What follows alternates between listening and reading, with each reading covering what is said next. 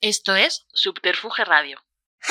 ¡Se me ha olvidado hacer promo otra vez! No olvidéis que hay Riot Comedy en Barcelona, Sevilla, Bilbao y eh, Riot Comedy Podcast en Madrid. Así que pillar las entradas en el avión y apoyadme en Patreon, donde hago directitos extras y además subiré una semana antes la buena turra.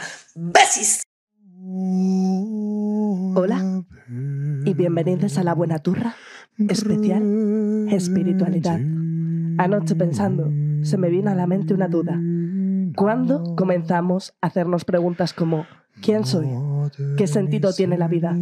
¿Para qué estamos aquí? ¿Realmente hay algo más? Estas dudas existenciales creo que están siempre en nosotros, incluido en la infancia, y que en el momento en el que toman más fuerza es cuando pasamos a la adultez.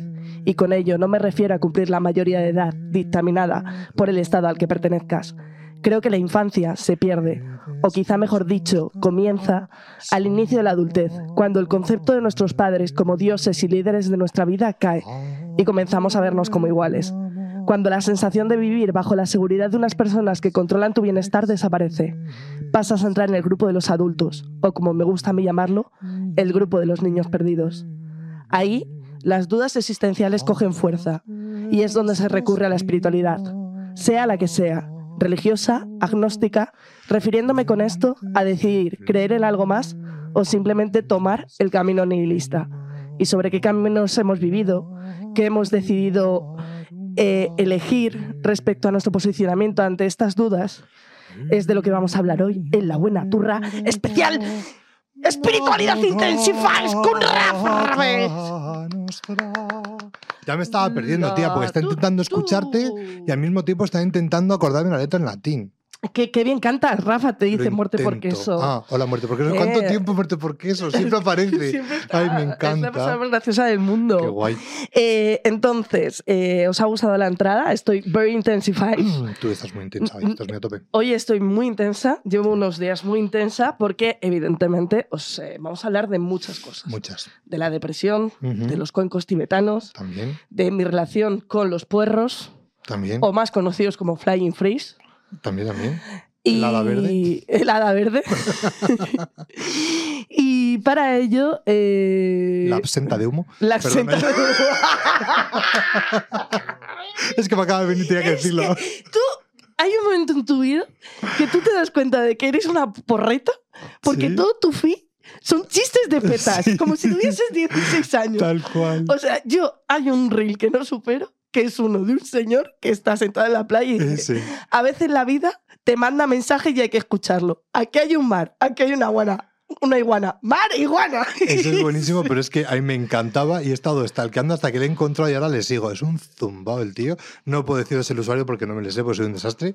Pero, pero sí, muy, muy bueno ese, ese reel. Y el, el, su contenido es todo así. O sea, eh, se hace pipas con cualquier cosa. Le he visto fumarse un porro con una magdalena. O sea, es bestial. ¿En serio? Sí. Yo hay otro que es mi crush de Instagram, que es un chaval que se dedica a llegar a casa, a hacerse un peta a la perfección hacer una receta y poner un disco así, digo, se puede ser más mi marido. Por favor, musiquita, petita y comidita. Digo, la comida, la que te hacía ayer. ¡Soy una vieja verde! Y hasta aquí, la buena tu radio. Sara, no mueras. Esto ha sido de, de, lo vieja verde, la vergüenza que me he dado. Soy una vieja verde. No, tengo que decir que he vivido muchos cambios de paradigma en muy poco tiempo, que ahora explicaremos lo que es. Y creo que estoy justo en ese cambio de paradigma en el que te vuelves una vieja absolutamente descontrolada, en el que todo le da igual porque ya lo ha vivido todo en la vida. Y Quizá tenemos alma vieja. Sí, pero yo tengo de vieja punky, de vieja que... Porque cada uno es lo que es, no puede evitar ser quien es. Claro, yo soy la vieja que se te cuela en el... En el pero tú te colarías porque no te das cuenta, Sara. Claro, sí. Una vez que robé sin darme cuenta. Mazo de chuches. Bueno, en fin. aquí tú te gusta mucho robar, ¿qué lo has dicho? No me ¿eh? gusta mucho robar. Hay algunas cosas que es en plan de... me lo tengo que llevar. Algunas cosas te has llevado. ¿Qué es lo que más orgullosamente has robado en tu vida? Aparte de mi corazón. ¡Oh, qué bonito! ¿Cómo estamos? No, voy a decir lo mismo. Yo lo recuerdo con mucho cariño cuando Martini regalaba o cuando se podía fumar en los bares. que yo soy viejo. ¿Os acordáis cuando se podía fumar los pitillos en los bares? En la discoteca. Que ahí si estabas con otra no te pillaba la parienta porque olías solo a tabaco. Tal cual. Olías a tabaco dos kilómetros antes. No, pues eh, Martini hizo una promoción de unos mm, ceniceros de, de cristalito azul, y a mí el azul es mi color favorito, así eran de color mate, los más viejunos lo recordarán, y, y a mí me flipaba. Entonces reconozco que más de uno en algún bar me llevé. Muy bien. Pero bueno, que decir que se los daba Martini de gratis, que tampoco le estaba haciendo ahí un... Era yo- publicidad. Y una vez fui chica Martini de azafata de imagen. Para que tú veas. Para que Pues tú veas. te hubiera conocido en aquella época, te he dicho, tienes. O tienes luego- un cenicero. Si tienes ceniceros, no, no, si tienes ceniceros, dámelos. Y luego hubo una época que me obsesioné, nunca lo llegué a hacer, pero quería robar los abejonejos de las farmacias. Ay, sí. Es que son monísimos. A Eli también le aquí gusta. Y está como yo también lo quiero robar. Era en plan de, y si, y si- yo que soy alto, digo, y si hago así no se dan cuenta. Me llevo la... Luego pienso, ¿para qué un abejonejo? Te lo voy a meter en el coche, en el maletero, junto con una cabra de Kukusum- una vaca de Kukusumusu que me regalaron cuando me compré mi primer coche, allá Bueno, años. yo el otro día en Murcia Ay, vi Dios. un coche lleno de cosas, pero joder, es que al final nos vamos Nos del vamos, tema. nos vamos, sí, retoma. por Pero favor. em, lo que iba a contar, que yo lo que solía robar era cuando era zafata de imagen, cuando era una persona normativa y explotada por el sistema capitalista por su imagen en diferentes tiendas de perfumería, eh, lo que hacían es que a lo mejor me decían, vale, tú vas a promocionar hoy eh, esta marca, que a lo mejor era Gucci o tal, y eran botes de colonia, que cada bote de colonia valía como 110 euros, 90 euros. Entonces a mí me daban el bote de colonia de prueba, yo me lo dejaba en casa, me iba a las perfumerías y utilizaba el de la perfumería. Muy- Y todo el rato me decían, ¿y la colonia tuya? Y yo, ¿la colonia? No me han dado. No sé. Entonces, claro, yo estuve como cinco, cinco años oliendo todo el rato a, a Colonia A. Cara, a Gucci, a Chloe, a tal, porque, porque eso me la Yo es que siempre he sido de mercadillo. Bueno, bueno, chico, cada uno con lo suyo. Ya no, no está claro. Bueno, pero ahora vamos a- al punto que me pierdo. Os he leído un texto muy, muy intenso al principio. Sí. en el que hablo del camino de la espiritualidad y en el que el resumen básicamente viene a ser que eso, que cuando empezamos a tener dudas es quizá cuando rompemos total... No, no, no, creo que hay dos puntos. Uno en el que rompes con la idea de que tus padres son unos dioses y que te van a proteger toda la vida y tal. Y Ujú. luego, y entonces cuando rompes eso hay eh, dos caminos y suele haber eh, o dos caminos o das un salto muy grande o un camino intermedio que es aquel en el que te pasas la vida repitiendo todos aquellos patrones que tus padres te han dicho que es lo correcto para ser aceptado socialmente y para ser aceptado en tu propia tribu familiar. Y, y entonces eh, empiezas a intentarlo, a intentarlo, a intentarlo. Y creo que hay gente que lo consigue, consigue que esos patrones les hagan felices y entonces pueden entrar en dinámicas sociales más aceptadas, o gente que no lo hemos conseguido y de repente nos vemos, por así decirlo, nos notamos aislados. Y quizá en ese, en ese aislamiento, yo hablando desde mi punto personal, es cuando más eh, fuerte llegaron a mí las dudas existenciales sobre la espiritualidad, sobre si Dios existe, sobre qué sentido tiene la vida. Y empecé a tener muchísimos cambios de paradigma, que es como si cada X tiempo la vida eh, se me abriese eh, a- a- como pum y dijese, y cambiase, no cambiase mi ser, porque mi ser sigue siendo el mismo, pero cambiase totalmente mi perspectiva del ver el mundo, mi forma de relacionarme con mi entorno y mi forma de sentirme con, con la propia experiencia vital. Entonces, mi pregunta es, después de tanto raje mío, si tú, cuando viviste tu primera sensación de las dudas existenciales me aturullan y camino hacia la espiritualidad. Pues quizás en mi caso es complejo porque, ya lo hablamos tú y yo una vez, quizá yo eh, mm, dejé de ser niño demasiado pronto. Eh, de hecho, los días hablando con mi madre, que llevo una temporada que hablo mucho con mi madre, mi madre me comentaba que yo se lo puse muy fácil, porque cuando yo todavía no tenía el año cumplido, mi madre se volvió a quedar embarazada de mi hermano. Y, y entonces yo ya, con 10 meses para 11, yo ya me salía de la cuna. Yo ya empecé a, a coger una independencia quizá porque, porque como que ya me notaba que no... ¿Con cuánto tiempo te salías de la cuna? Con 11 meses. Pero Yo a los 9 meses ya caminaba, entonces yo con 11 mesecitos ya... con nueve meses ya caminaba. Sí, o gateaba muy rápido y me sabía bajar de la cuna o algo así, sí, porque como, como tal, caminar caminé ya solito al, al año. Entonces, cuando yo tenía un año y poco, ya nació mi hermano, pero yo ya estaba durmiendo en una habitación aparte. Bueno, en la habitación Tú ya de- tenías del un resto de niños. monóculo y una pipa. Sí, seguramente. Entonces, quiero decir que yo realmente no tengo concepción nunca de haber sido como, de haber estado solo como niño, ni haber estado, o sea, de tener esa imagen de, de mis padres como quizá como esa, sí que los ves como esa imagen protectora, pero siempre siendo muy consciente de que, de que no son eternos. Entonces yo desde muy pequeño tengo como esa sensación de... Eh, yo me, apoyaba mucho ¿no? Eh, en el amigo invisible porque yo en mi estructura no me permitía eh, tener e, ese, esa, mm, esa, esa, figura de decir los padres son para siempre. De hecho, muchas veces me quedaba más tranquilo si no estando mis padres estaba mi hermana, porque era como mi imagen materna más inmediata que mis padres que en el sentido los como más ausentes.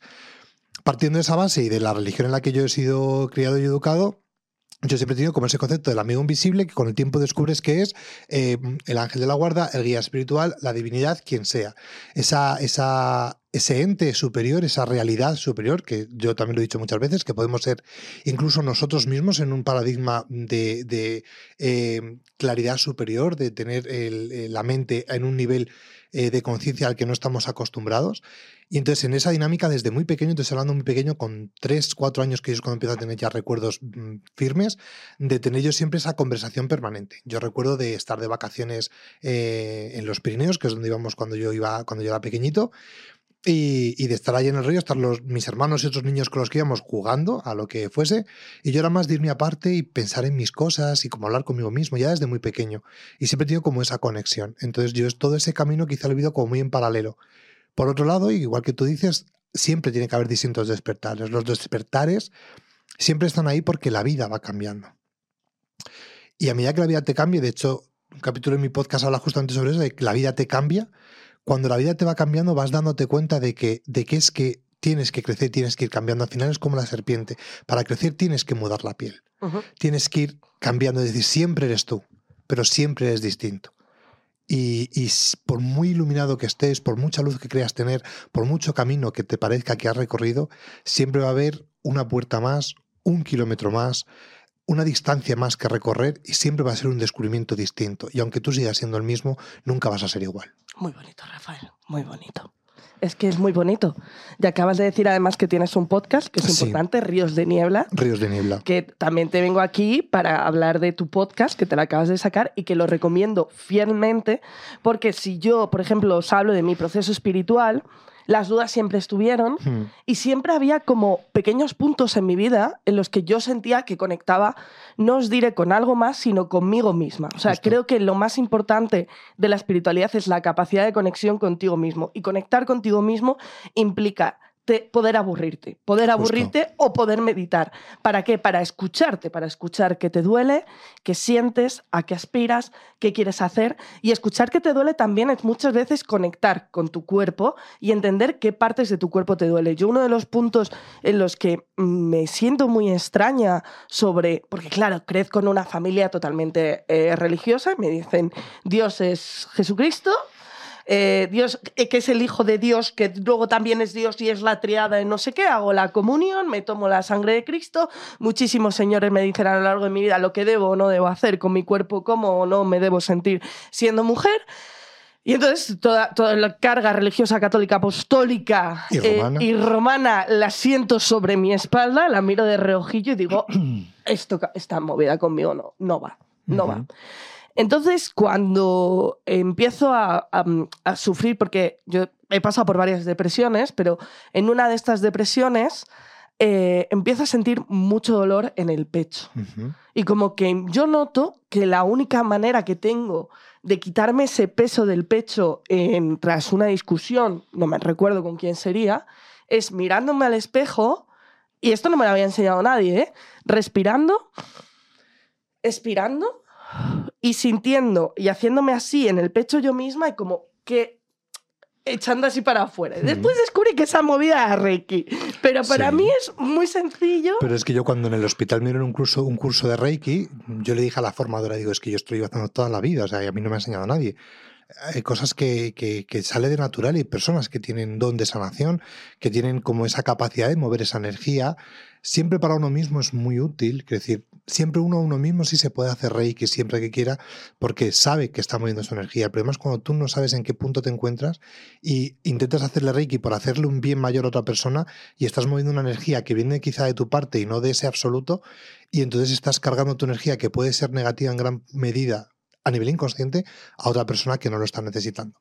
Pero es verdad que eso siempre ha estado ahí, decir, y en, y en La caso- imposición de manos. claro. Son cosas que siempre se han hecho todas las siempre, pe- religiones. Pero, ya desde antiguo, quiero decir, al final, eh, si tú ves eh, los rituales, de hecho, hace poco he visto un artículo de prensa que decía que también los, los neandertales tenían capacidad simbólica, que hasta ahora pensaban que era una cosa estricta al Homo sapiens. Que dice que es que el, el homínido, el ser humano, es decir, desde que empezamos a tener conciencia de ser, cogemos conciencia de existir y por lo tanto tenemos la capacidad de, de- de dotar de simbolismo y significado a cosas que sentimos. Por lo tanto, son cosas que están, pero no todo lo que existe es visible. Bueno, de hecho hay un documental que a mí me encanta, que es sobre hongos en, en Netflix, que siempre que se lo comenta a mis amigos es como, "Joder, es que te lo crees todo tal, y es como, bueno, pues si tengo algo en lo que creer, por esta teoría, dentro de las que cabe, me Claro. mola bastante, ¿no? Hay una teoría, eso en Netflix, en el especial hongos, que habla de que el ser humano comenzó a pasar de ser un animal a, a un ser como consciente porque los homínidos eh, comían setas. Bueno, de hecho se ha descubierto hace poco que ha- han encontrado unos mechones de pelo en una cueva en Mallorca de 30.000 años de antigüedad que ya tienen restos de, de opiáceos y, y de alucinógenos. ¡Ole! Entonces... Porque ya desde, ya desde, o sea, desde que el ser hum- desde que el homínido pasa a tener conciencia de ser, empieza a experimentar con los psicotrópicos para alcanzar ese nivel que luego hemos venido a llamar Dios, pero que es el camino en la espiritualidad. Bueno, ahora hablamos de Dios es el camino, que es un término que me gusta mucho, pero lo que te estaba diciendo es eso, que él se considera, cuando tú tomas alucinógenos, que se generan, eh, joder, ¿cómo se llama este término exactamente? Cuando tú puedes oler un color. Sinestesia. exacto, se generan sinestesias, ¿no? Con medio de los psicodélicos.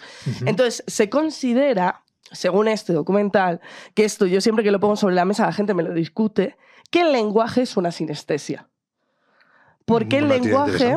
Claro, porque si tú, eh, por ejemplo, observas a animales, el lenguaje, o sea, yo nunca veo a dos perros uno frente al otro en plan, guau, guau, guau, guau, guau, guau, guau, guau, guau, guau. ¿Sabes? Se informan lo, lo, lo que Sí. tengan que informarse para sobrevivir, eh, pero no, no, no, no se van a hacer un podcast, que estaría guapísimo. Sería genial. Pero, pero que eso, que el lenguaje se ve como una sinestesia porque es como eh, una sobreexpresión de la propia expresión de poder expresar es- algo que es el sentimiento. Es la materialización de- del pensamiento abstracto.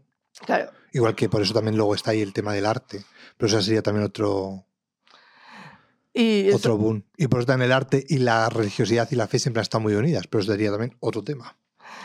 el que, que has dicho, se estaba leyendo un comentario. Que el arte, digo, que el, el lenguaje es como esa metamorfosis de las ideas, es plasmar lo que yo estoy pensando en un lenguaje que tú puedas entender y por eso es una sinestesia, porque puedes comprender lo que yo, lo que no puedes ver de mí, porque yo te lo estoy transmitiendo y por lo tanto hay ahí ese, como ese mecanismo sinestésico y luego digo que también el arte tiene mucho que ver con esa plasmación de lo, y- de lo irreal, de lo, de lo, mm, de lo mental plasmado en un formato físico. Exacto. Y por eso también decía que tiene mucho que ver la religiosidad con el arte. Todas las religiones tienen su expresión artística, Como Rosalía. Por ejemplo. es que si no lo digo. Ya, si no dice Es que revientas. si no digo Rosalía. cada Rosalía, cinco síguela, por favor, síguela. voy a explotar. Llámala un día. Buah, me muero, me da un ataque. Llámala, pero no la mates. o sea, si nunca la menciono en Twitter por eso, por si algún día se le ocurre darme un like, porque literalmente me voy a desmayar. Pero bueno, por aquí dicen, el digno de Pasa, pasa. apla- es, es digno de aplauso que llegaras a equilibrar ese dolor y hacerte esas preguntas aún y aún seguir haciendo humor de la manera que lo hace Brava. Joder, muchísimas gracias. Eh, tenía que leer este peloteo, Sí, sí, la sí, sí, verdad. sí. Es que No, pero es-. Es algo que, que me alegro que, que lo piense la gente, porque realmente es algo que además yo justo antes de venir para acá te lo he dicho, que realmente los que hemos estado ahí cerca de ti en todo este proceso y que algunas veces incluso lo hemos llegado a pasar muy mal por ti y contigo, ver cómo lo estás afrontando ahora, cómo lo estás llevando y cómo realmente estás sanando, estás siendo tú y tu mejor versión de ti misma, eh, por un lado nos tranquiliza y por otro lado es para decir, mm, dale valor y peso a eso, porque Jo- lo tiene. Rafa, voy a llorar. No, mujer, no llores. Bueno, ya- si te hace falta llora, ¿no? Ya lloro en el podcast que va a salir hoy en red a las ocho y media, el domingo a las 12 en Riot Comedy lo tenéis. Eh, estoy a punto de llorar ahora mismo también. A ver, sí que es cierto que, como bien he dicho antes, he pasado por muchísimas depresiones. La última ha sido hace poco. Mm. Ha sido un cambio de paradigma brutal en mi cabeza. Y sí que es cierto que la mayor depresión que tenía en mi vida fue nada más empezar la Riot y que habéis estado muchísima gente ahí desde el principio y que os lo agradezco mil y, y yo misma también he llegado a pensar mil veces que no iba a salir. De hecho, si se ve la buena turra de abril del año pasado, que es cuando realmente yo enfermo absolutamente y llego a un punto vital en el que tomo la decisión, porque la tomo de verdad, de, de seguir viviendo, em, es, es, como, es como espectacular. Hmm. O sea, ha sido como espectacular. Y precisamente tú has sido una de las personas que me ayuda a esos cambios de paradigma. Y eh, es que hoy es especial espiritualidad de verdad. Os estoy abriendo todo lo que ya he aprendido a nivel espiritual. no os Sí, estoy sí, diciendo ni que creáis en Dios, ni, ni que os compréis piedras, que si os queréis comprar piedras, os las compráis. Pero, Yo las cojo del campo. claro, ¿qué ocurre? Em, cuando toco fondo, el año pasado, eh, aparte, fue. ¿Estás tú también aquí? Qué curioso, Eli. Fue, fue, el, fue el día que fuimos a hacer. eh, fui a hacer un bolo. Me El día acuerdo. que me llamaste desde el AVE. Sí, fui a hacer un bolo. Y, y había tocado fondo, entonces me subí a hacer el bolo, lo hice perfectamente, pero cuando llegó el final me destruí. Mm. Y salí fuera y todo el mundo me paraba y me pedía fotos y tal. Y él me miraba de reojo como, "Pff, la va a dar un ataque. Entonces yo con todo el mundo sonreía tal. Sí, ay, muchas gracias, tal. A la que me metió Eli al coche, me dio un ataque de ansiedad, me eché a llorar, no podía más. em, y realmente me sentía absolutamente destruida. Pero de las veces que más destruida me he sentido en mi vida. Mm. O sea, Sí, me, eh, Tenías miedo. Sí, sí, me- ya no miedo, o sea, eh, tenía un... mm, Nada tenía sentido. Ni la Riot, ni, ni la Buena Turra, ni ser Penny J, ni, ni ser Sara García, ni, ni mis relaciones sociales. Nada tenía sentido, nada tenía sentido más allá de verme muerta, sinceramente. Entonces, ese pensamiento, mm, ese pensamiento después se volvió más heavy. Mm. Pero mm, siempre hay una parte de ti que cuando, cuando estás en esa postura, como que intenta sobrevivir o intenta, aunque sea encontrar un hombro donde llorar. Y aunque yo ese día no buscaba, porque no buscaba hombros sobre los que llorar, estuvieron. Estuvo. Eli y, y estuvo a mi lado y Eli me dio una de las frases más increíbles de mi vida, que es, em, Sara, mm, tus amigos no creemos en la Riot Comedy, creemos en ti. Tal cual. Y sabemos que tú vas a hacer lo que quieras, cuando quieras, que lo vas a sacar adelante y por eso seguimos a tu lado. Y esa fue la frase que me hizo hacer... ¡Pum! Vale. Y entonces, Se es- puede. sí, esa noche dormí y según venía en el AVE, me escribiste tú y me dijiste, no sé por qué, no sé qué te ha pasado, pero sé que hoy te tengo que ir a buscar. Sí. Y entonces yo... Además, venía- yo estaba en el trabajo y dije, la ¿estás bien? Sí, Porque no sé, no sé si subiste algo a Stories o, o- o no sé. Algo vi que dije, uy, le digo, la voy a escribir por si acaso y que me diga lo que sea. Y recuerdo que estaba en el trabajo y me dijiste, llego a las 12 de la noche, o a las 12 menos 10, sí, a Atocha y te dije, yo, bueno, yo salgo a las 10 de trabajar, pero justo puedo llegar, hago un poquito de tiempo, te recojo y, y vemos. Y Y fuimos ven- luego a por Adri, a su casa, y fuimos Exacto. para mi casa. Entonces, claro, te dije, recogemos al Adri, porque yo Mm. sin Adri nunca soy nada. Es como... Ti no soy nada. es como, ¿dónde está el Adri? Sí. ¿Dónde está mi amigo Tero? ¿Dónde está mi amigo hetero? ¿Dónde está? Está aquí, vale, ya podemos. Y, y entonces ahí fue eh, cuando yo me sentí un trapo y de repente me dijiste, mira, siéntate, fúmate esto un poquito. Bueno, eso ya lo dijiste Pues tú sola, no te lo tuve yo que igual. decir yo. Igual me lo dije yo. Y entonces me diste eh, uno de los baños de cuencos que más me ha afectado en mi Mm. vida. Y porque, claro, a mí me habían hablado de los cuencos tibetanos, de movidas así, pero nunca había experimentado como, bueno, pues to- todas estas cosas te dicen, son cosas de hippie, son para sacarte el dinero, tal. Un masaje, no sé, como de hippie, y es un espacio en el que tú Sí. te estás dando algo salubre a tu cuerpo y para mí un baño de cuencos es simplemente una hora, una hora y media, incluso a veces hemos estado dos horas, en las que yo entro en mi mente Claro. y mi mente me empieza a poner delante de mí eh, muchas cosas a las que no me atrevo a enfrentarme estando eh, en el día a día o intentando sacar las cosas del día a día. Es como si de repente tú frenas en seco y dices, espera, ¿qué me duele? ¿Por qué me duele? ¿Qué solución hay? Es que es un conectar con uno mismo, es lo que tú dices, un masaje, le das algo salud a tu cuerpo, pues quizá un baño de cuencos en un momento dado y sobre todo si está bien hecho, si es en un sitio tranquilo, ya puede ser con no mucha gente, eh, es un masaje para el alma. Y luego ya en el alma cada uno se encuentra con lo que tiene. Uno no puede luchar contra lo que no conoce, uno no puede trabajar lo que no tiene, lo que no es, lo que no ha experimentado. Es lo que se dice vulgarmente de nadie aprende en cabeza ajena. Mm. Y ante ese, esa vorágine del día a día en el que no nos dejan ni respirar, tener un instante en el que te paras y escuchas una vibración calmada, pausada, relajante y además te invita a, poder hundirte sin desfallecer. Y empiezas a poder analizar todo lo que va viniendo a tu mente desde la calma y desde la seguridad de saber que estás cuidado, que estás en un sitio tranquilo y que, y que, y que puedes sanar.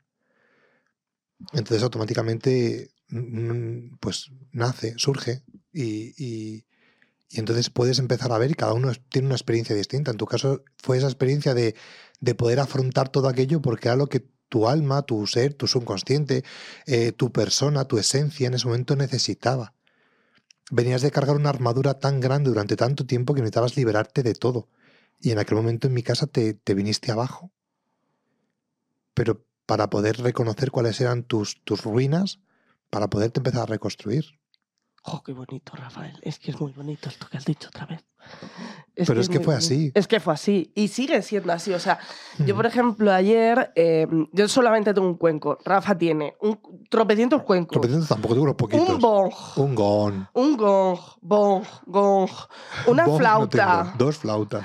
Dos, flautas. Dos carrillones. Tres. Tres carrillones. y ya, no tengo más. Y entonces yo lo digo, que parece que estoy haciendo este podcast para hacerle publicidad a mi amigo y también. Yo le he dicho a Rafael. Casi una novela.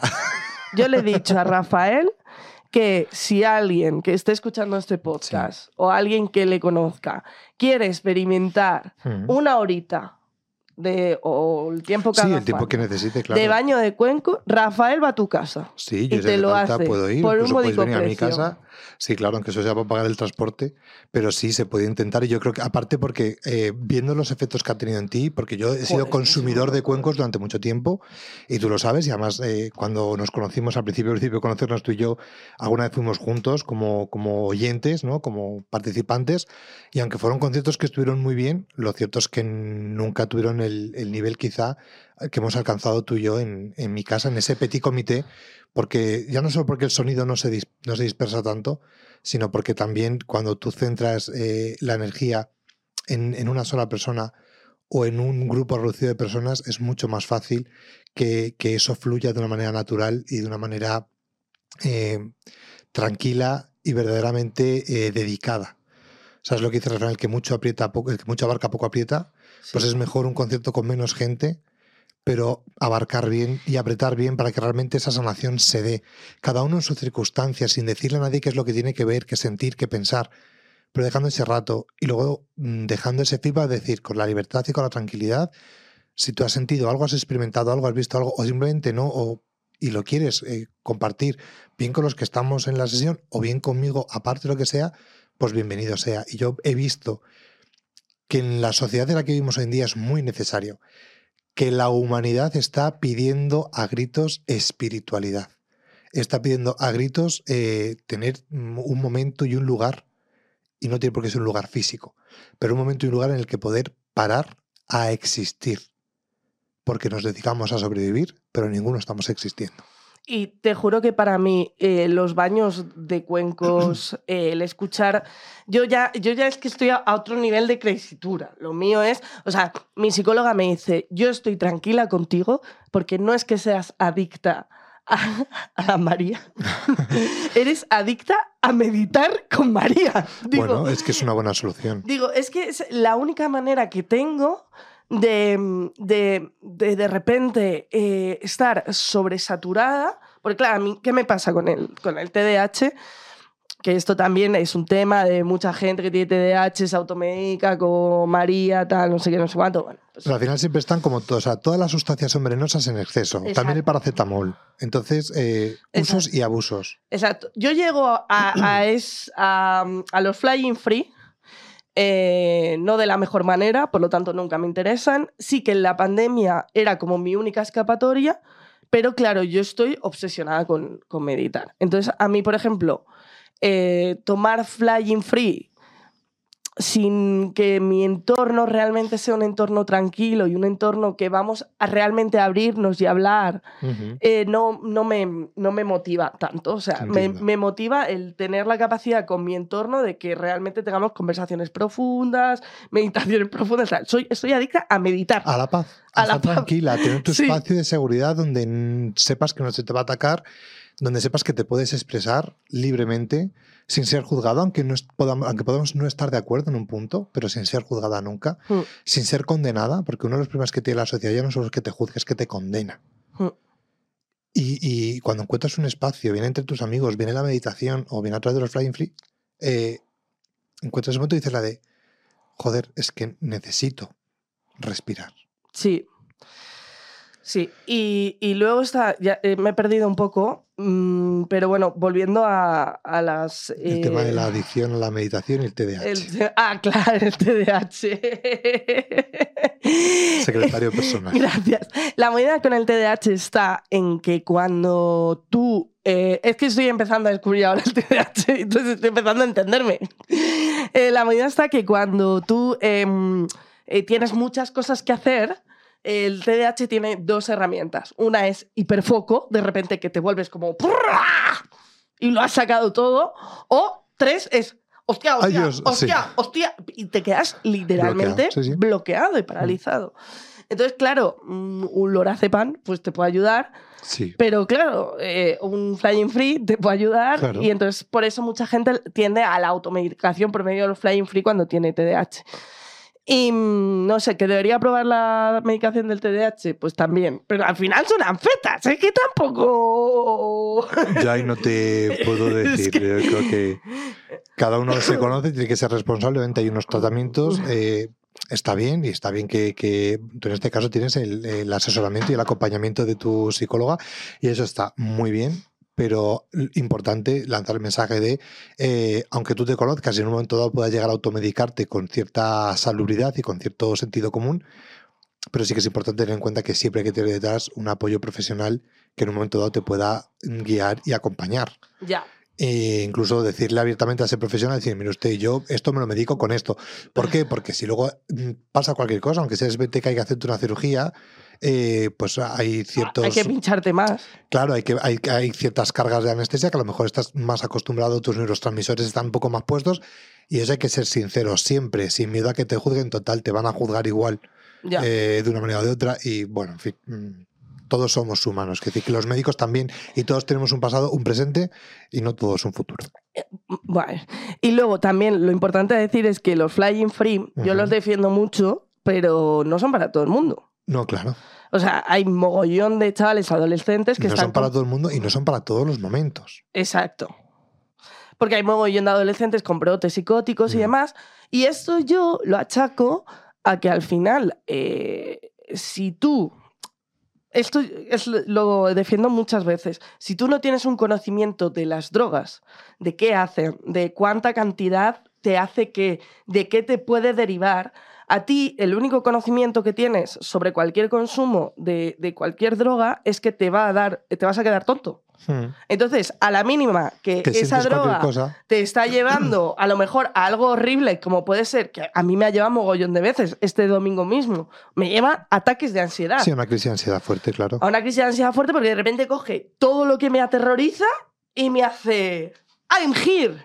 Y, y tú o tienes la capacidad De gestionarlo. de gestionarlo y decir, "Ch, me, me pongo a darme con el cuenco y empiezo paso por paso a organizar mi cabeza, o que evidentemente te da un brote, vamos, Sí. te vuelves eh, tarumba, o por ejemplo, si de repente la gente tampoco explica que mm, eh, los niños fuman porros en el parque, pues fumar porros en el parque es una movida, porque estás pendiente de que no te pille la vecina de al lado, por lo tanto aumentas la ansiedad, Sí, eh, estás pendiente de que tienes que decir tonterías con los colegas cuando realmente esto te está llevando a un estado prácticamente catatónico y estás, em, estás haciendo algo malo por lo que te pueden multar, por lo que tus niveles de ansiedad te puede dar un parracazo de, de me falta el aire y evidentemente un brote. Entonces, si no enseñamos, si eso va a existir, la gente lo va a consumir y lo único que hacemos sobre estos eh, es criminalizarlo. Es criminalizarlo. Claro que a la gente le dan brotes y poco brote le dan. Y que luego, por otro lado, es verdad que, todo aquello que criminalizas se, vuelve más atractivo. Eso está en el subconsciente de la humanidad desde que la humanidad es humanidad. Hmm. O sea, tú prohíbeme algo que me darán más ganas de hacerlo. Explícame un porqué. Incluso dime, si lo quieres probar, yo te acompaño, pero vamos a hacerlo bien. Y, seguramente hasta te apetezca menos, ¿no? O sea, yo siempre he dicho yo, em, siempre tengo colegas que dicen, a mí los porros no me van, y es como, ¿por qué? No, porque es que mis padres lo han fumado siempre, lo he visto siempre en casa, no me llama la atención porque es que lo he visto. Pues ya está, es que ya sé cómo va. Entonces realmente son gente que ni lo necesitan ni les sirve. Muy seguramente también porque han vivido un ambiente quizá de otra libertad. Obviamente no van a ser todos los casos así. Siempre habrá uno que sea un padre porreta y una madre fumona y que sean ambos unos maltratadores. Es decir, por desgracia hay muchas estructuras distintas y no podemos estar en todas. Pero sí que es verdad que cuando, cuando tú criminalizas algo lo vuelves más atractivo y que cuando a ti la sociedad, la familia, la escuela, la universidad, eh, tu entorno no te da el espacio que tú necesitas, si no te da esa espiritualidad, si no te da esa, esa tranquilidad, ese lugar lo vas a buscar de alguna manera. Hmm. Bien sea a través de un botellón, del alcohol, de unos flying free, de, mm, del sexo a nivel descomunal. Y todo se puede volver una condena y una tortura si no se lleva bien. Y al final, donde tú encuentres ese momento de paz y de conexión, es donde, a donde vas a ir permanentemente. Entonces, si conseguimos que ya desde la juventud tengamos esa conexión con nuestra propia esencia, con nuestro propio ser, seguramente habrá muchas cosas que ya no sean necesarias ni hagan falta. Claro, por aquí me dicen, eh, yo creo que puedes llegar a estos estados de meditación sin, sin flying free. Por supuesto. Claro que y, Y yo los he tenido y siempre te lo he dicho, que yo cuando estaba en el monasterio eh, nunca me ha hecho falta jamás. Y he tenido unos estados de paz mental y de claridad mental y de autodescubrimiento, que y, incluso momentos de, podríamos decir, de, de, lucidez mental, casi de éxtasis espiritual, a un nivel súper alto y con incluso textos maravillosos que he escrito en esos momentos de, lucidez y nunca he consumido ninguna sustancia, ni en el monasterio tenía sexo con nada ni con nadie, porque tampoco me apetecía. Es decir, mi energía sexual estaba tan embuida en, en toda la espiritualidad en la que yo me estaba moviendo más allá incluso de, del cristianismo en el que yo estaba mm, eh, caminando ese camino monástico, eh, era todo tal, tal nivel de elevación que, que, no me hacía falta, no me lo pedía, o sea, no, no me apetecía tocarme, tenía otras cosas mejores de las que pensar y que hacer, y otros estados del alma y del cuerpo en donde estar.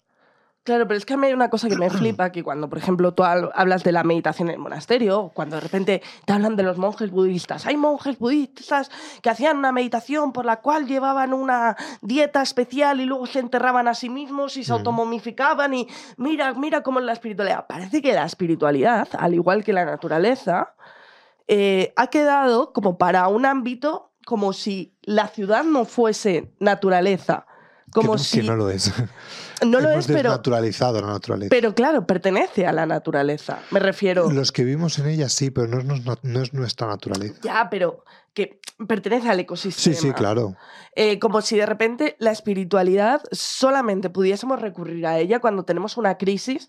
Me hago un viaje a Tailandia, eh, me hacen tres monjes así en la cabeza y yo he vuelto cambiado y con un cambio de paradigma. Cuando realmente la espiritualidad es algo que yo creo que puedes practicar en tu día a día y que para ello no tienes ni que rezar un Padre Nuestro, ni que mm, poner, eh, ni que tener miedo a encender una vela porque te va a venir el demonio Pedro a saludarte a tu casa y vas a empezar a ver sombras, ni vas a tener que rezar absolutamente a ni a Alá, ni a Buda, ni absolutamente a ningún dios de los que ya están partidos, sino que tú mismo puedes entender la espiritualidad como Em, tu espacio, como tú bien has dicho, para darte a ti em, una paz y también tu espacio para darte a ti la capacidad o el privilegio de decir, eh, eh, porque empieza a ser un privilegio al nivel que está la vida siendo, ¿no? Porque parece que nuestro único sino es la productividad, cuando nuestro único sino real es la experiencia vital. Justo. Pero es que eso es lo que no interesa. De hecho, lo que dices, no hace falta todo eso, pero sí que es muy útil tener un lugar donde estar. A mí, por ejemplo, en mi casa me gusta, donde hago los, los cuencos, perdón, en mi terraza, ahí es donde me gusta estar, ahí es donde yo me siento normalmente de madrugada, que es cuando más conecto yo con, esa divinidad, con esa espiritualidad o, con ese estado de, mí mismo, conmigo mismo en el que me encuentro. Y, y, en ese momento, pues yo tengo ahí una Virgen dolorosa que era de mi abuela y cuando murió me la quedé yo y la tengo ahí puesta y bien, un Sagrado Corazón que también regaló mi abuela. También con mi abuela tengo una conexión muy especial después de que ella falleciera, entonces todo tiene mucho que ver. Y, yo ahí pues enciendo mis velas y aparentemente si tú me ves desde fuera pues estoy rezándole a un Cristo. Pero realmente la conexión que hay es mucho más allá de toda esa imaginería. Pero sí tengo un lugar donde yo me encuentro tranquilo, donde yo me encuentro en paz y donde yo sé que puedo parar. Y ese lugar en concreto eh, para mí tiene que ser a esas horas de la madrugada. Me puedo sentar ahí por la tarde y me apetece más ponerme a leer. Pero para conectar me apetece más esa hora de la madrugada es necesario también conocerse y saber qué puntos. Y luego, si no, durante el día, a mí me viene muy bien el campo. No te voy a mentir. O, de verdad, un monasterio, sitios con mucho silencio. Probablemente el campo al lado de un río, mm, feliz. Y ahí conectas. Yo tengo mi zona de salón, que es donde conectamos todos. Ahí yo, si alguien se encuentra mal, digo, venga, aquí te tumbas, te voy a pasar el cuenco, te voy a pasar un palo santo y ya me dices ahora qué has visto y qué has sentido y te voy a poner música de relajación para que te escuches cinco minutos. Luego también, otra de las cosas que yo suelo hacer de que tiene que haber un sitio es que igual que tú dices que yo, por ejemplo, puedo llegar a estados meditativos de una manera muy fácil, o sea, a mí me pones un bong y me das con el bong cuatro veces y yo ya he hecho flying free is my destiny. No hace falta que me tome nada ni tal.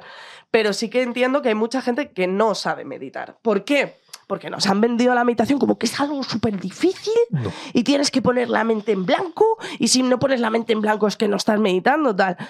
Eh, aprender a meditar es súper sencillo y lo primero que hay que aprender es que los pensamientos que se te vienen los puedes observar. Sí. Simplemente que no te embucles. Claro, no les des importancia. En nada. Y que. Déjalos pasar. Sí, dejes pasar y que estés buscando continuamente el estar en paz, en sentir tu cuerpo relajado, hmm. el estar tranquilo. Y ahí, ya con eso, has meditado. Y aunque un día no hayas conseguido entrar en un estado meditativo alto, seguramente mañana lo conseguirás. O hay un día que y que tampoco lo tienes que hacer todos los días a todas horas. Y que lo primero que es necesario es tener un estado de relajación. Tú no puedes, eh, y a mí por ejemplo me pasa, eh, tú no puedes ponerte a meditar eh, directamente tal y como te bajas del metro y llegas de trabajar. Y ahora me estoy y meditación porque toca meditación. No, o sea, no vas a meditar una mierda así. Tú tienes que llegar a tu casa, sacar al perro, preparar la cena, tirar la basura, hacer no sé qué. Cuando ya por fin tengas como todo hecho y ya no te quede nada por hacer y ya por fin estés con un poco más calma, ya puedes decir, vale, me voy a parar o sea, lo primero que tienes que darte cuenta de que no estás relajado, de que estás acelerado. Que a mí me pasa. Mm. O sea, me, me, me, vamos, esta Semana Santa me fui a un monasterio y el primer día que llegué y me metí en la habitación yo solo en total silencio y dije, tengo la cabeza a mil. Y me senté mm, eh, a mirar por la ventana hasta que por fin la cabeza dejó de tener sonidos y dije, vale, ya me estoy centrando. Ahora ya sí, lo que tenga que ser, que sea. Y ya me fui un ratito a la iglesia, estuve un ratito, luego me fui a pasear por, un, por el jardín, estoy sentado en una piedra tomando el solecito, mirando, tuve una meditación bestial en aquella piedra, fue súper bonita y dije, vale, ya, ya estoy tranquilo. Ya estamos bien. Claro, pero lo primero que tienes que hacer es dejar salir toda la mierda que nos meten a diario. O sea, no puedes decir, ay, me toca meditación, eh, voy a apagar la tele. No, es que como no te das la tele apagada 10 minutos antes, solo la publicidad te tiene loco perdido. bueno, a mí me dio un ataque de ansiedad viendo anuncios porque hacía mucho que no los veía. Yo por eso no veo la tele. Es que me satura. Es que me satura. Además, que me, me, me, enfada. Sí, sí, es que yo llegué, yo no veo la televisión, entonces llegué a casa de mi colega y tenía puesta la tele y de repente saltaron cuatro anuncios seguidos y empecé, el capitalismo va a acabar con nosotros. y me tuve que poner así una hora en plan, socorro, socorro, socorro, Gillette, muebles, boom, no puedo más, no puedo más. Pero bueno, por aquí dicen, yo me pongo muy nerviosa al meditar. Para hacer algo parecido suelo hacer yoga después de hacer ejercicio. Está muy guay, o sea, yo creo que cada uno puede llegar a estados meditativos que no tiene por qué ser a lo mejor sentarte y mirar a la nada. Hay gente que puede meditar haciendo ejercicio, hay Sí, no, gente... lo- cada uno tiene que encontrar su mecanismo. Es que yo necesito un lugar físico donde poder sentarme. Hay gente que necesita, pues eso, que hay gente que es más activa y lo que necesita es pegarse una carrera y estar echando, yo por ejemplo, estaría echando el bofo y estar en plan uff, qué guay, ya he corrido 5 kilómetros. Pues a lo mejor después de correr 5 kilómetros en la ducha es donde te viene tu momento de revelación. Eh, yo soy más sedentario, se puede ver, ¿no? Entonces eh, soy más de sentarme y como dejarme ahí en plan de, venga, ya. Y luego también, sí, está esa parte y luego también hay algo que, que mm, hay como varios puntos, yo creo, ¿no? Hay un momento, creo que hay gente que hemos perdido el contacto también con nuestro cuerpo. Mm, sí. Entonces, creo que mm, el entrar en nuestra mente nos permite disociarnos, que está muy bien. Y luego también hay un segundo paso, que es el ser conscientes de nuestro cuerpo. Creo que la capacidad para meditar realmente reside en, primero, tener la capacidad de relajar tu cuerpo. Sí. Y entender que relajar tu cuerpo es la prioridad antes que tus propios pensamientos o antes que visualizar un animal o antes que tal. Y luego también hay otra cosa que es, hay muchísimas meditaciones por, por internet que son muy interesantes, pero yo invito a la gente a que la espiritualidad la practique entre sus colegas. Y aquí pongo muchos puntos. El primer punto es, la espiritualidad no es poner una vela, invocar a Satán y que venga el dimoni, no es que mm, de repente veas sombras y por supuesto no es que si haces un truco mal, tu vida está, em, está eh, destinada al fracaso. O sea, todas estas movidas que veis en TikTok, que es peña de Witch Talk, que es como metiendo miedo constantemente, para mí, en el punto en el que cualquier persona utiliza la espiritualidad para introducir miedo, lo único que me recuerda es a las grandes religiones que han utilizado la espiritualidad, que es la gran duda existencial que tiene el ser humano, para hacer pasta. Hmm. Y para mí no es hacer pasta, es, es conectar y conectar contigo, conectar con tu entorno y puedes hacer pasta, mm, puedes pagar porque alguien te lea el tarot perfectamente. O sea, es una forma a lo mejor de autocuidado que te haces cada tres meses porque a lo mejor a ti te sirve para reflexionar. Ahora, no te hagas adicta a todos los días el tarot o, por ejemplo, cuando vienen los problemas en todos los equipos de investigación, de equipo de investigación, la bruja Manolita hacía no sé qué, pues venía el problema en el que la gente de buena fe iba a que le echasen el tarot y a la que ibas a que te echasen el tarot te decía esta, tienes cuatro fantasmas pegados, te los voy a quitar. Exactamente. Ibas tú y te lo crees. Pues no tiene ningún fantasma pegado, te está sacando el dinero. Eh, eso también lo hace la cienciología. Que sí, y es verdad que, a ver, hay, hay momentos y eh, seguramente en los comentarios saldrá, porque otras veces que hemos tratado estos temas también ha salido. No todo en la espiritualidad es luz, hay momentos de sombra y hay muchas sombras. Eh, no todos los seres que están a través de la espiritualidad con los que se puede conectar a través de la espiritualidad son seres de luz ni son seres buenos. Hay momentos que hay cosas oscuras. Eh, hay mucho de cierto en, en- en Expediente Warren, ¿no? Que en todo esto de- de los exorcismos y demás hay mucho de verdad. Y es cierto, y hay, hay muchos entes eh, mal- malignos, demonios, eh, eh, seres satánicos, bajo astrales, que realmente pueden llegar a hacer daño y que también saben protegerse. Y es verdad que en un determinado momento se pueden necesitar ayuda para eso. Pero la Sí. persona que realmente te va a ayudar, muy seguramente no te vaya a cobrar una millonada. Y si te cobra algo, va a ser lo necesario para que tú seas consciente de que eso es algo que tú haces para tu autocuidado. Y por otro lado, para que cubra los gastos reales de lo que tú estás eh, necesitando o utilizando. Hmm. Y yo hablo desde mi experiencia, eh, tanto desde mi acupuntora como un sacerdote con el que, con el que conocí, compartí, con el que participé en, en- en varias oraciones de exorcismo. Eh, eh, a mí nunca me han cobrado nada. Eh, desde luego, sacerdote no me cobró nunca nada, nada de nada. Eh, y la acupuntora me cobraba un precio simbólico para, para realmente darle esa utilidad. Y cuando yo llegó un momento que por mi situación económica no pude, le dije, no voy a poder seguir viniendo porque no tengo dinero. Y me dijo, "Mm, ven, pero no me pagues. Ahí está la diferencia. Cuando alguien va a hacer algo por ti, no te va a pedir nada a cambio. Ojo, tampoco va a permitir que te aproveches de él. Exacto. O sea, yo siempre defiendo, porque siempre entramos en lo mismo, siempre que hablo de tarot y tal, que yo defiendo que la gente eh, pida dinero por esto porque son autocuidados. Sí. Pero sí que le aviso a la gente de que tenga cuidado de no obsesionarse con que la espiritualidad o la magia son cosas que te van a traer demonios y que te van a traer fantasmas que te van a turullar o cosas así. Puede haber fantasmas, si a mí ha habido fantasmas en la casa de la latina había fantasmas. Pero que volvemos al mismo, no te va a traer eso o puede llegar a traerte en un determinado momento, pero tú vas a ver, pero tampoco te va a traer, o sea, no es una varita mágica, por muy mágico que suene todo, que te va a solucionar las cosas. Al final toda la espiritualidad, incluso todo el mundo de, la magia, el tarot, eh, ciertos mm, eh, rituales de adivinación, todo eso al final lo que tiene que llevarte es a conectar contigo mismo y a ser capaz de analizar tu circunstancia para comprenderte, aceptarte y ser capaz de comprender lo que te rodea y aceptar lo que te rodea. Sí, y además, bueno, sí, dime. No, no, no, que quería decir eso, que al final es ser capaz de conectar a todos esos niveles. Porque al final eh, somos espíritus encarnados y somos carnes espiritualizadas. Por lo tanto, si no conectamos nuestro cuerpo, nuestra mente y nuestro espíritu con nuestros sentimientos y no somos conscientes de qué es lo que tenemos que hacer, qué es lo que queremos que hacer, qué es lo que queremos hacer y qué es lo que estamos haciendo, y si no coincide todo, muy seguramente jamás podremos ser felices y todo nos va a venir mal. Entonces, si vamos a buscar ayuda en el tarot, no sé qué, y si no nos gusta lo que ha hecho un tarotista, vamos a buscar otro, y hoy un baño de cuencos y mañana otro en otro sitio y pasado en otro, sitio, y nunca vas a encontrar, porque realmente lo que estás haciendo es evitar encontrarte contigo mismo o contigo misma. Huir de uno mismo, de su propia realidad, es el peor de los fantasmas, es el peor de los demonios. Bueno, Rafa, esto es increíble que acabas de decir. Ríos de Niebla, su podcast. No os lo perdáis. Por aquí me dicen, yo soy clarividente y me, tomo, y me lo tomo con tranquilidad. Tengo mis protecciones y si alguien me pregunta algo, le respondo desde mi conocimiento y experiencia. Obviamente lo cobro. Si veo un hombre sombra, no me pongo en moda alarma de la isla de las tentaciones.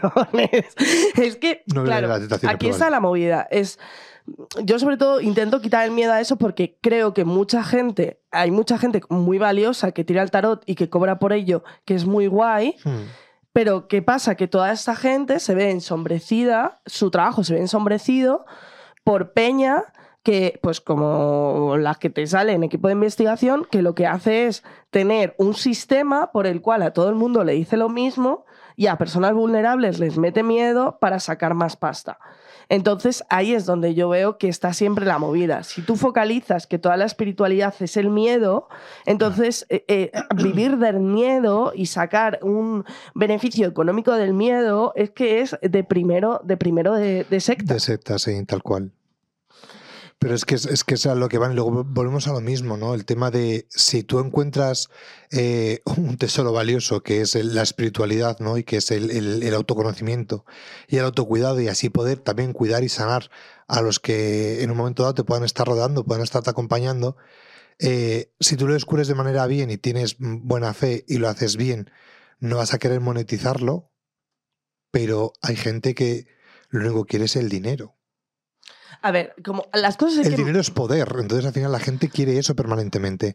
Y nos vivimos en un sistema capitalista neoliberal que nos dice que a más tienes más vales y que más tienes que tener y que no te vale con tener un pisito pequeño, déjate una casa grande con piscina y además no vale que la tengas en Sebastopol, es que la tienes que tener en el centro de la Gran Vía, es que tienes que ser Cristiano Ronaldo con el todo el edificio, con un chaletazo arriba y con dos helipuertos y tienes que ser su mujer con todos los joyones y tienes que... No, perdón. Y todo el, embutido que se come la tía. Y lo que les hagan los huevos y si puede ya feliz, yo no lo, o sea, Me imagino no, lo voy, a, a, Cristiano Ronaldo saliendo el embutido de los huevos y macho. no, no, no, eso no lo voy a criminalizar, no está mal. Pero es verdad que tampoco eso es necesario. No tenemos que luchar por llegar todos ahí. Yo siempre digo lo mismo. Yo sería feliz si me la coge y me dice, mira, pues no te preocupes que vamos a hacer un contrato blindado, indefinido, en una residencia de ancianos en el pueblo más decrépito de Castilla-León.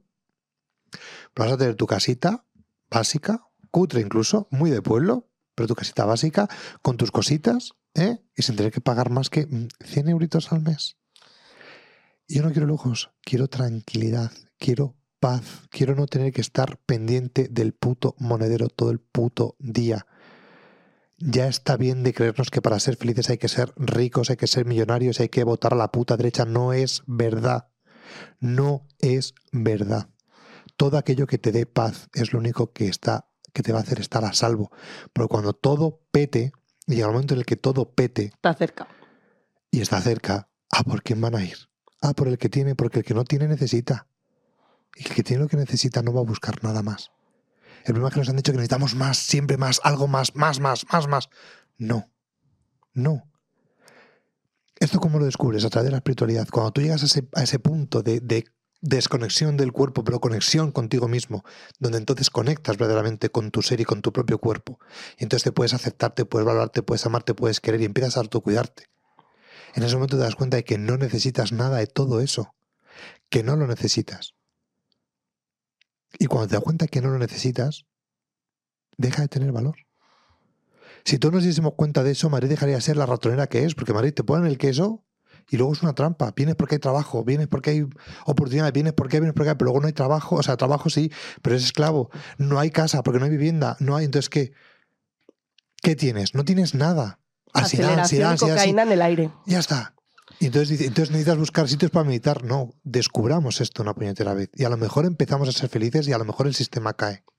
Por aquí dicen una cosa muy bonita que, bueno, bonita, no, pero que la podemos reflexionar.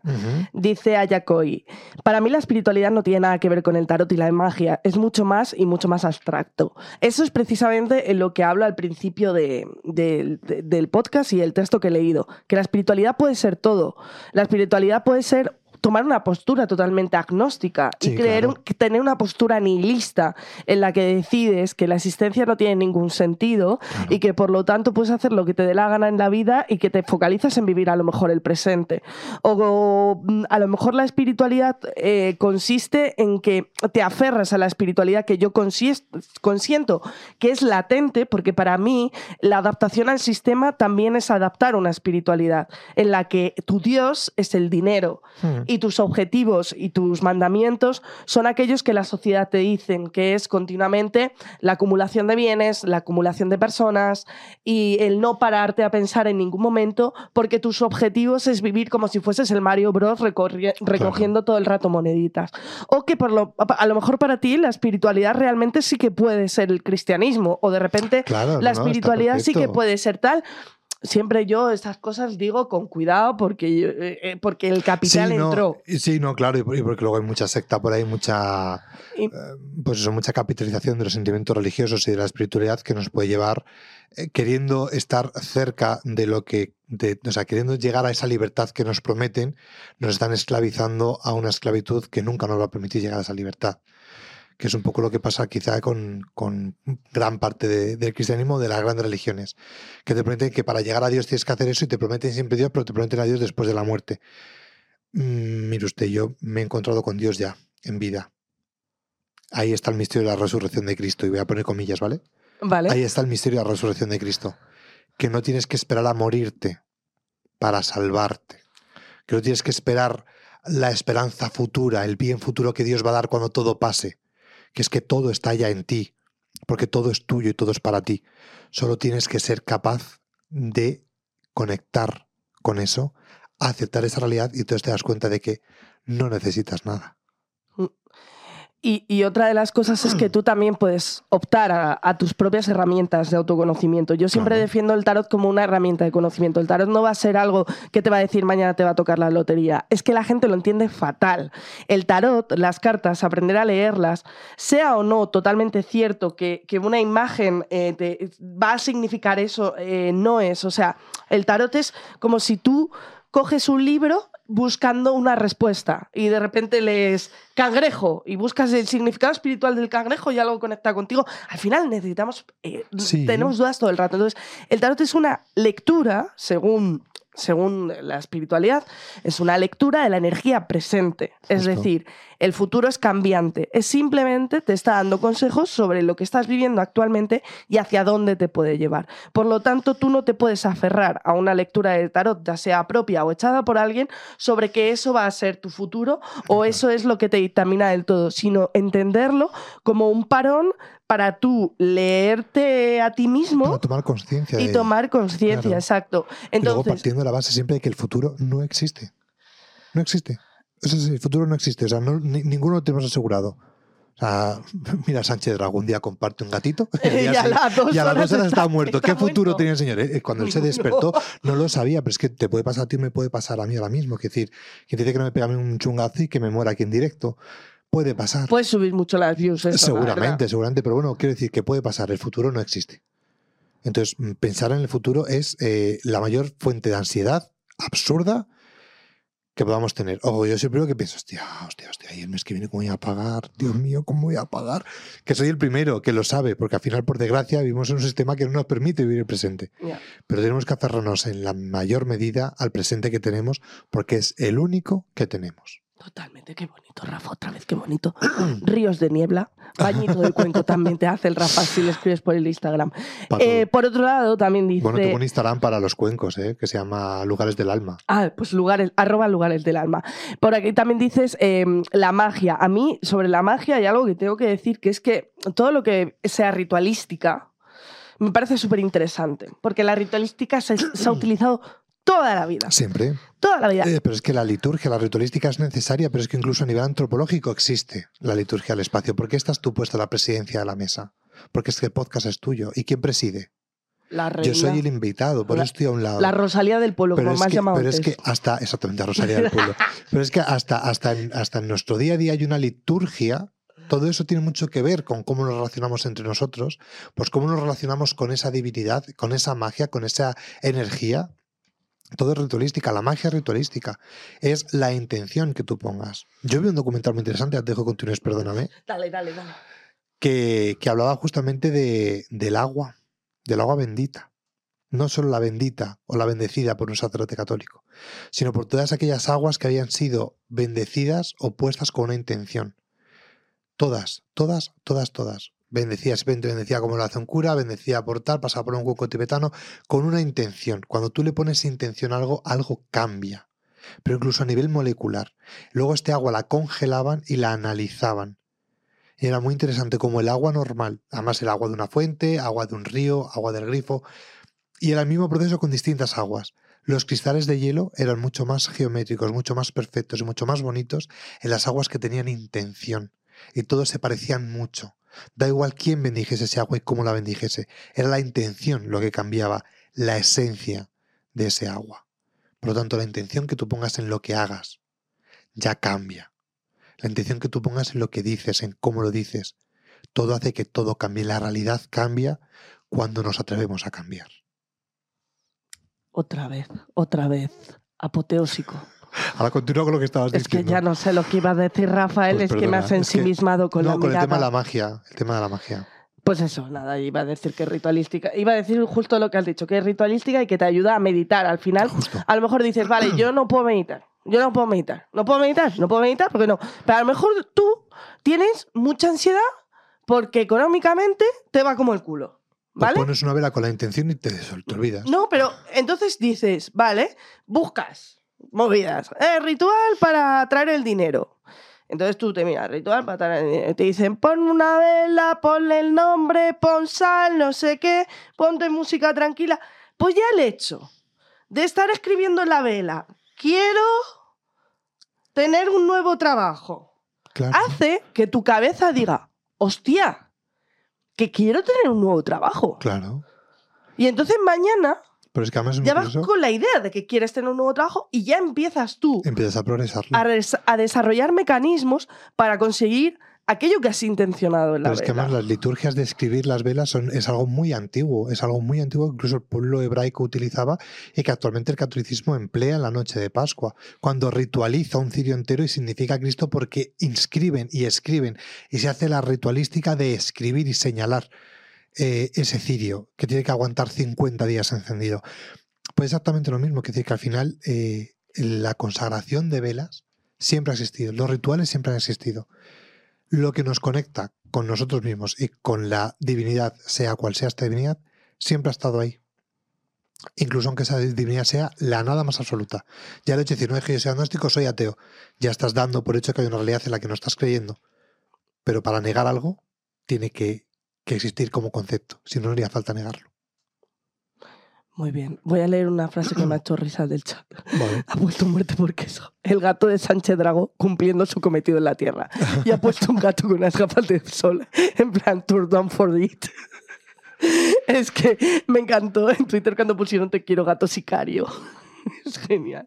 Vaya tela. Pero muy hermoso esto que acabas de decir y yo quiero ya finalizar todas estas reflexiones. Os he dicho que iba a ser... eh, Intensito. pero, Pero, cuando vengo yo así- siempre es muy intenso. pero- soy, soy muy pesado. Pero aún así podría hablar cinco horas Ah, más no, yo de todas también. las cosas Sí, que he sí, aprendido sí. en la espiritualidad. Quizá hago un podcast más a futuro con todos los conceptos que he ido aprendiendo en los, en los diferentes cambios de paradigma que han sido muy tochos y han sido como muchos en poco tiempo, la verdad.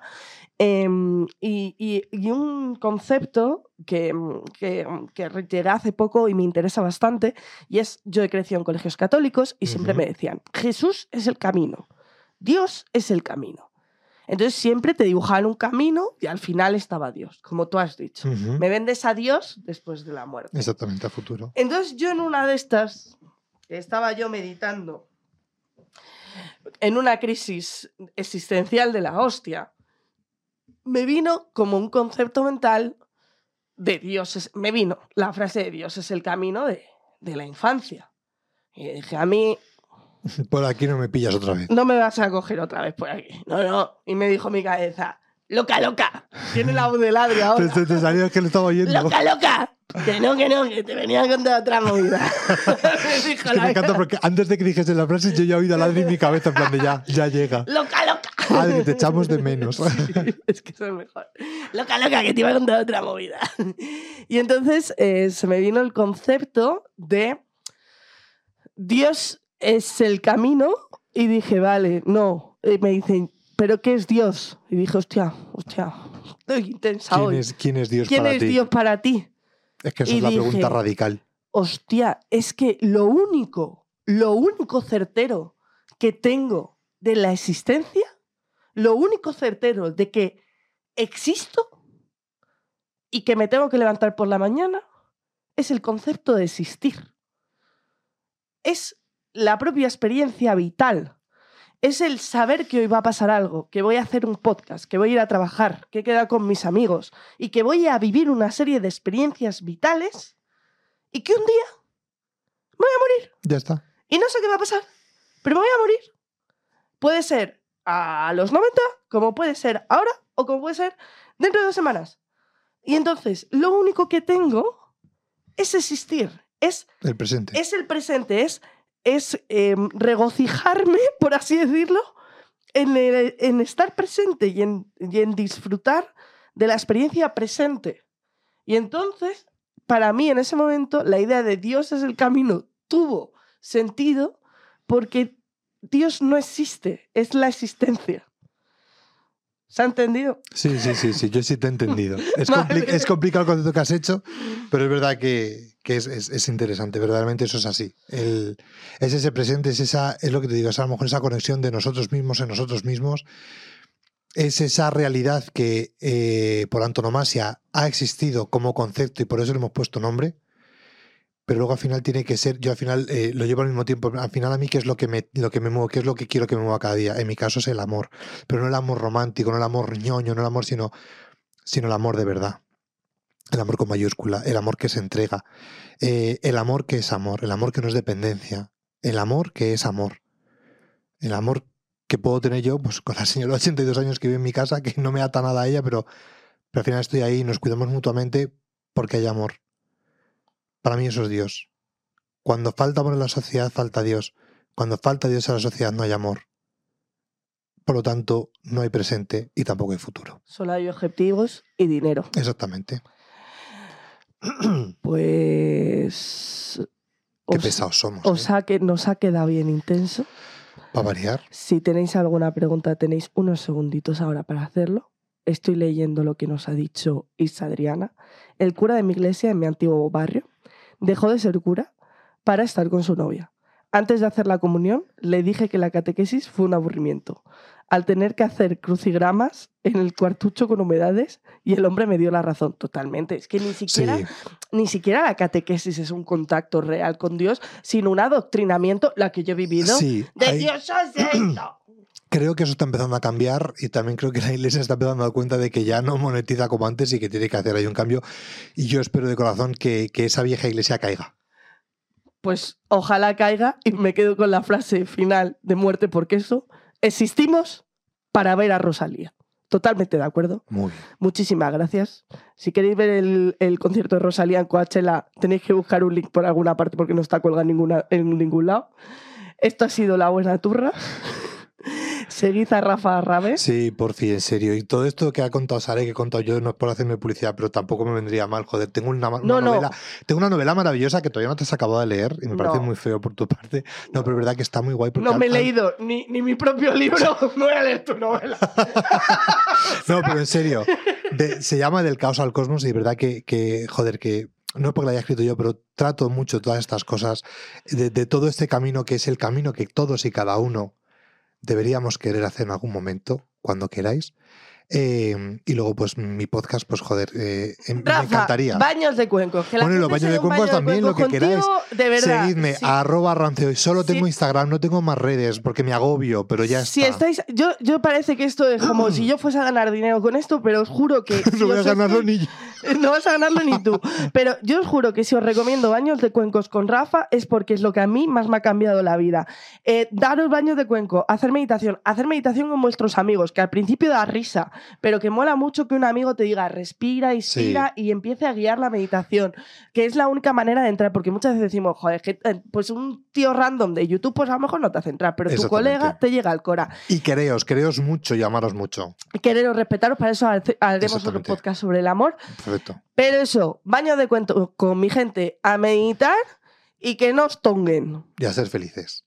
Besis. Chaito. Chao. Has escuchado La Buena Turra, un podcast producido por Subterfuge Radio.